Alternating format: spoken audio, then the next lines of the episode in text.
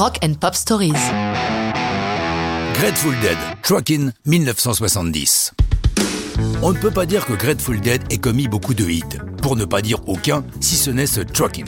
Pour le Dead, pondre des hits n'a jamais été une préoccupation. Ils sont l'un des groupes phares du mouvement hippie, dont l'épicentre est quasiment leur maison, à l'angle de Haight Street et de Ashbury Street à San Francisco. Ils sont tous excellents musiciens, venus de divers horizons, folk pour les uns, jazz pour d'autres, blues pour tous.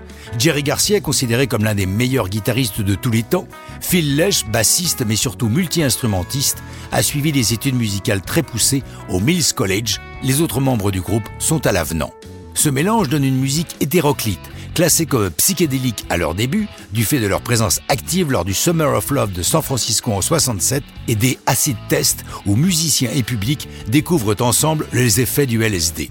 Réduire le dead à cette classification, c'est faire fi de leur éclectisme. Leur musique se baladant de la country au rock, au folk, ils touchent à tous les styles musicaux. C'est d'ailleurs le cas dans Truckin, qui navigue entre rock, country et blues. Le texte est de la plume de Robert Hunter. Arrêtons-nous quelques instants sur son cas, assez unique dans l'histoire du rock, puisqu'il fait partie du groupe mais n'est pas musicien et n'est donc pas sur scène avec eux. Par contre, il écrit la majeure partie des textes, ce qui lui vaudra lors de l'intronisation du Grateful Dead au Rock and Roll Hall of Fame d'être le seul non-musicien à être ainsi honoré. Lorsqu'il écrit Truckin, au tournant des années 60-70, il fait référence à ses 60s où pour la jeunesse voyager est une quête pour mieux comprendre sa place dans le monde. Il fait aussi allusion à un incident survenu le 31 janvier 70 à la Nouvelle-Orléans où 19 personnes, dont 3 membres du groupe et des fans, sont arrêtés pour possession de drogue.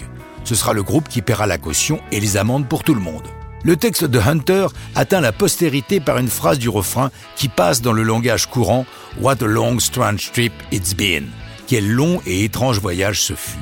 Truckin est la locomotive de l'album American Beauty et sort en single le 1er novembre 70. Mais c'est sur scène qu'il faut apprécier le Dead.